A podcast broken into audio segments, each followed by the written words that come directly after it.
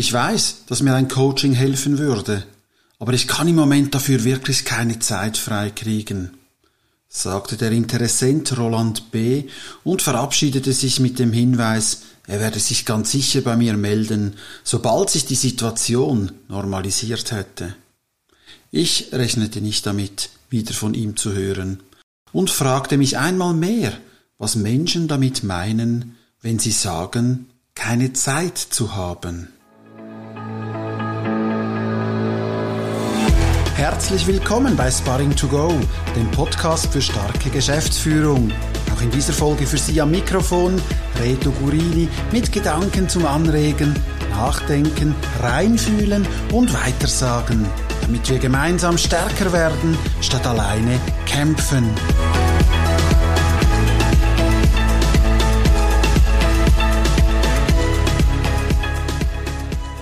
Was passiert mit Roland B. im Moment gerade, dass er keine Zeit hat? Sieht er vor lauter Bäume den Wald nicht mehr? Hat er ein erfülltes Leben, das seine Leidenschaft so viel Zeit in Anspruch nimmt? Oder hat er vielleicht mehrere Kinder und hat mir nichts davon erzählt?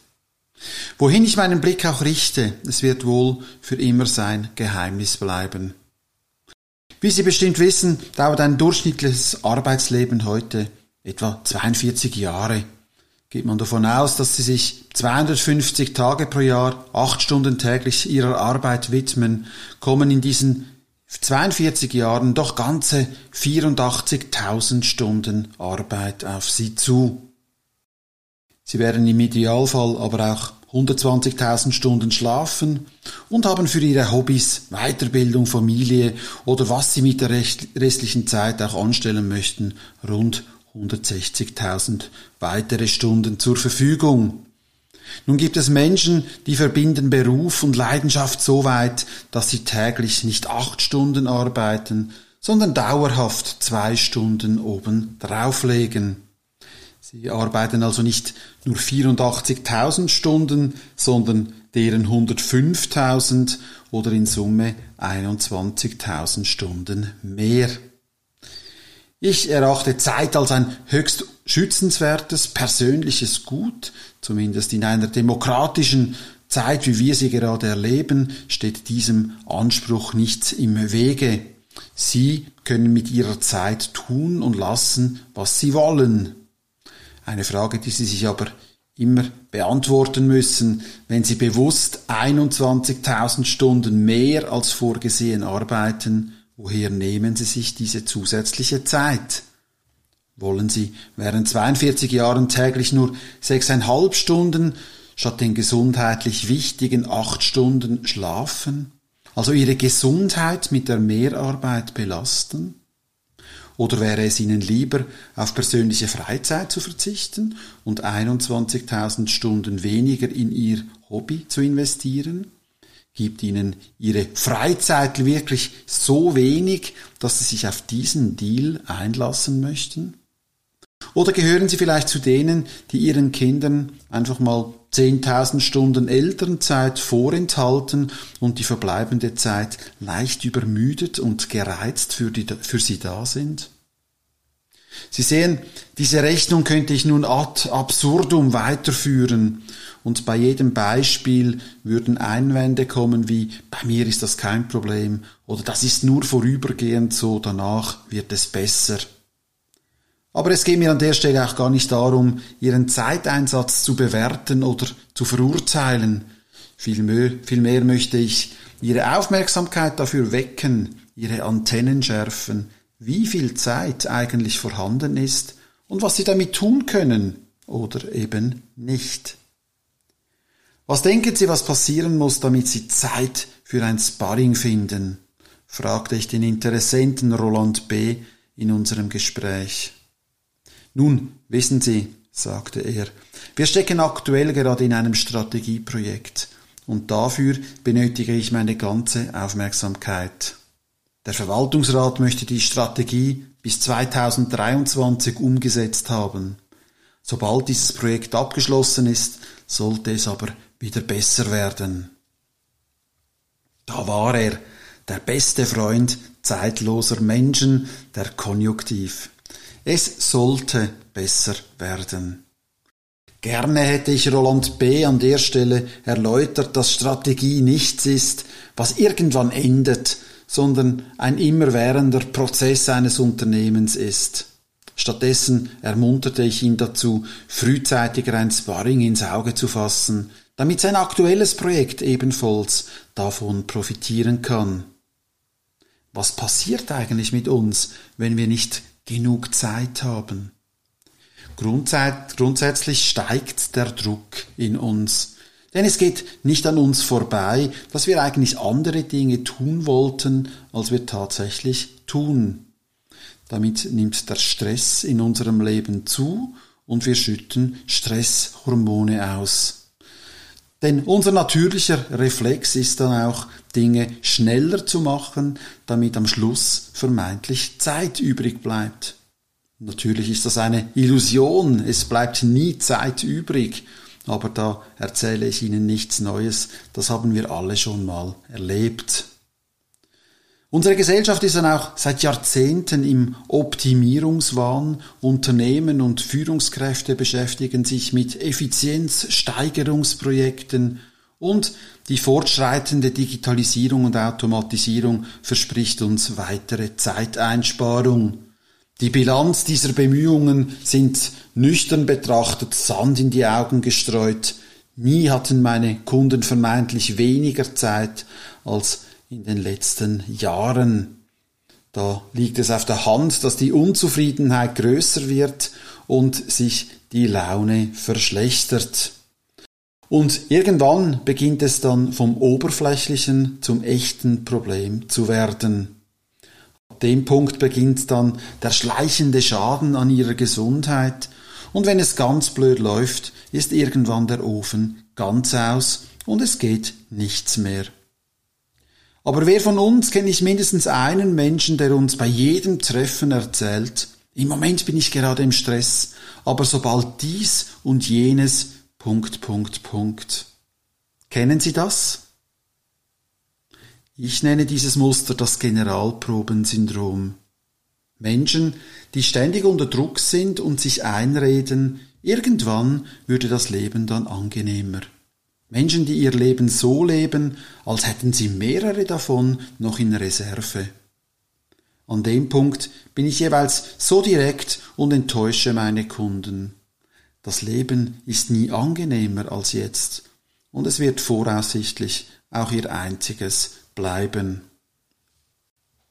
Die Australierin Bronnie Ware ist eine Palliativpflegerin für Todkranke. Sie hat unzählige Menschen in den Tod begleitet. Sie hörte den sterbenden Menschen während Wochen, Tagen und Stunden zu und schrieb darüber ein Buch. In meinem Blogbeitrag finden Sie den Link dazu. Das Buch ist sehr lesenswert. Für sich selbst hatte Bronnie Ware daraufhin entschieden, dass sie nur noch das tut, was sie wirklich will. Ich weiß ja, was ich sonst auf meinem Sterbebett bereue, sagte sie. Die Erzählungen und Erfahrungen dieser unzähligen Geschichten zeichnen ein erschreckend klares Bild, was passiert, wenn man seine Zeit für Dinge aufwendet, die nicht zum eigentlichen Lebensglück, zur persönlichen Erfüllung beitragen. Gerne nenne ich Ihnen die fünf meistgenannten Dinge, die all diese Menschen auf dem Sterbebett bei Bronnie Ware bereut haben. Die meistgenannte Aussage war, ich wünschte, ich hätte den Mut gehabt, mein eigenes Leben zu leben. Also nicht ein Leben für andere Menschen, Vorgesetzte, Aufsichtsräte, Systeme oder Organisationen, sondern sein eigenes Leben leben. Eigentlich verrückt, da kommt man alleine auf diese Welt, geht alleine von dieser Welt und dazwischen opfert man sein Leben, um Erwartungen anderer zu erfüllen, statt es für sich selbst in Anspruch zu nehmen. An zweiter Stelle folgt, passend zur heutigen Episode, ich wünschte, ich hätte nicht so viel gearbeitet. Ich gehe nicht davon aus, dass alle diese Menschen bei Broniver überarbeitete Geschäftsführerinnen und Geschäftsführer waren. womit man annehmen darf, eines Tages erscheinen uns in unserem Leben bereits 84.000 Stunden Arbeit als viel, ohne diese noch leichtfertig zu erhöhen. Sollte an der Stelle der Eindruck entstehen, ich möchte mich gegen Arbeit und die daraus ziehende Freude argumentieren, möchte ich mich davon klar distanzieren. Ich werde keineswegs den Eindruck erwecken, wir sollten per se weniger arbeiten. Ich möchte Ihnen in dieser Episode jedoch den Impuls geben, Ihre Zeit bewusst als kostbares Gut wahrnehmen und nicht dauerhaft und unüberlegt für Dinge einzusetzen, die kaum positive Erinnerungen hinterlassen. Hätte sich mein Interessent Roland B. nach unserem Kennenlerngespräch wieder bei mir gemeldet, wäre diese Episode wohl nie entstanden. Doch solche Gespräche zeigen mir auf, wie leicht Menschen damit argumentieren, keine Zeit zu haben und sich nicht bewusst machen, dass wir alle gleich viel Zeit haben, nur der Verwendungszweck unterschiedlich gewichten. An dritter Stelle wurde Bronnie Ware von den Sterbenden gesagt, dass sie sich gewünscht hätten, mehr Mut gehabt zu haben, ihre Gefühle auszudrücken. Stelle mir gerade vor, wie mutig Roland B. sein müsste, um seinem Verwaltungsrat klarzumachen, dass er seine Gesundheit, seine Familie, seine persönliche Leidenschaften nicht vernachlässigen möchte, damit sie ihren Aktionären von erfolgreichen Projekten berichten können. Gerade in solchen Momenten kann ein Sparringpartner eine gute Hilfestellung sein sich im Team so vorzubereiten, damit eine klare Entscheidung im richtigen Zeitpunkt Bestand hält und nicht zum Opfer der eigenen Lebensqualität wird. An vierter Stelle folgte Ich wünschte mir, ich hätte den Kontakt zu meinen Freunden aufrechterhalten. Die Frage, ob dafür jeweils fehlende Zeit verantwortlich war oder einfach das mangelnde Bewusstsein, dass gesellschaftliche Kontakte, Beziehungen das stärkste Element in unserem Leben sind, lässt das Buch leider unbeantwortet. Aus meiner Erfahrung kann ich berichten, dass auch meine Kunden dieses, diesen Punkt spüren und in unserer Zusammenarbeit jeweils ansprechen womit dann eine gute Chance besteht, es rechtzeitig zu ändern und nicht auf die lange Bank zu schieben. Damit wären wir wieder bei Roland B. Er hat sich wie erwartet seit unserem Gespräch vor rund neun Wochen nicht mehr bei mir gemeldet. Hingegen befürchte ich, hat er in diesen Wochen weitere 90 oder mehr Zusatzstunden in seine Arbeit investiert, hart gearbeitet und geht unbeirrt auf seine 105.000 Stunden zu. Ich bin als Sparringpartner natürlich nicht der Meinung, dass ein Handlungsbedarf in seiner eigenen Entwicklung zu haben ein Unheil ist. Wirklich übel ist nur, wenn Führungspersonen dem keine Bedeutung beimessen, weil sie Wichtigeres zu tun haben. Sie werden sich jetzt vielleicht fragen, wie hätte ich Roland B. in seiner Situation helfen können? Einfach weniger Zeit für sein Projekt einsetzen, hätte ihm wohl das Gefühl gegeben, sein Ziel nicht zu erreichen und wäre ein denkbar schlechter Tipp gewesen. Eine Geschichte des Gelingens hätte damit starten können, mal dorthin zu schauen, wo es Roland B. noch nicht getan hat. Zu sehen, was ihm in seinem Leben noch wichtig ist, welche Ziele er warum erreichen möchte. Vielleicht auch zu klären, wen es stören würde, wenn er einfach seine Zeit zu seinen eigenen Gunsten aufteilen würde. Oder sich mal fragen, worum es genau seine Stunden für dieses Projekt braucht. Eine erfolgreiche Sparringpartnerschaft bedeutet seinem beruflichen und privaten Alltag die notwendige Klarheit und Ausrichtung zu geben. Gemeinsam stärker werden statt alleine kämpfen, bei vier Stunden pro Monat wenden sie bescheidene zwei Prozent ihrer Arbeitszeit für eine Partnerschaft auf Augenhöhe auf, die keine Zeit kostet, sondern ihre Ergebnisse verbessert und ihre Zeit lebenswerter macht. Zum Schluss noch das an fünfter Stelle der meistgenannten Dinge der sterbenden Menschen. Ich wünschte, ich hätte mir erlaubt, glücklicher zu sein. Haben Sie sich auch schon mal gefragt, was Menschen davon abhält, sich die Erlaubnis zu geben, glücklicher zu sein? Betrachte ich es unter dem Aspekt typischer Beispiele meiner Sparringkunden, könnte der Antrieb, erfolgreich sein zu müssen, einer der wesentlichen Gründe dafür sein. Wer ständig den Erfolg vor Augen sieht, sich aber niemals zugesteht, ihn bereits erreicht zu haben, verzichtet unbewusst darauf, wirklich glücklich zu sein. Gerne möchte ich Ihnen deshalb heute aus dem Sparring to Go einen Impuls mit in den Alltag geben. Stehen Sie jetzt auf und tun, was Sie tun wollen.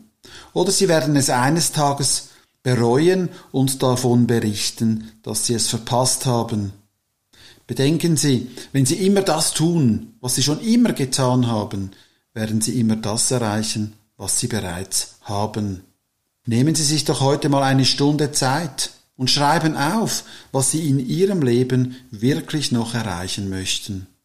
Und genau das soll ab sofort Ihr wichtigstes Ziel sein.